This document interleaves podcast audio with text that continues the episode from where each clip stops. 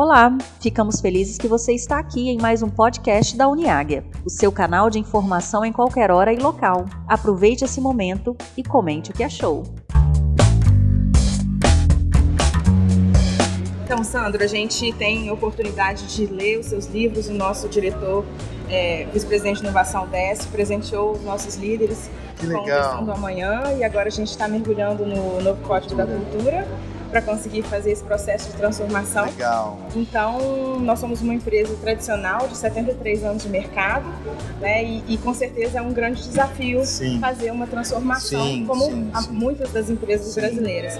E você nos deu hoje vários, várias dicas, vários é, caminhos aqui. O que, que você diria para os empregados, para os colaboradores que estão buscando é, esse caminho de transformação para si e para os líderes que Então. devem impulsionar esse movimento? Muito boa essa questão. O que eu tenho dito é que a, a minha, é uma tese que eu tenho que a primeira onda de crescimento dessa nova economia foram as startups. Amazon, Google, todas as Facebook. A minha tese é que a segunda onda de crescimento vai ser quando as empresas tradicionais absorverem o novo. Você pode ver que o que já está acontecendo aqui no Brasil e no mundo, com Microsoft, com Magazine Luiza.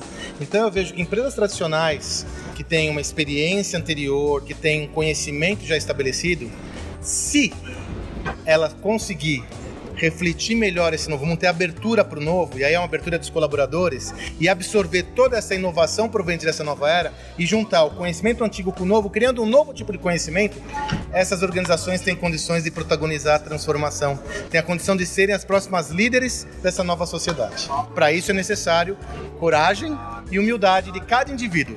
Coragem para assumir o novo como seu, coragem para confrontar suas verdades absolutas e humildade para saber que nada sabe, né? Legal. A gente está num caminho de, de reconstruir o nosso modelo de gestão, a estratégia. E como que você tem visto essa construção do modelo de transformação com esse foco nas empresas, nesse papel consultivo? A partir da cultura, a partir da cultura organizacional. Porque mudar a estratégia é uma é, mudar a estratégia é um movimento razoavelmente fácil. Não é, não é que é fácil, ele é complicado, mas não é complexo. Você muda a estratégia, define quais são os novos parâmetros e pronto.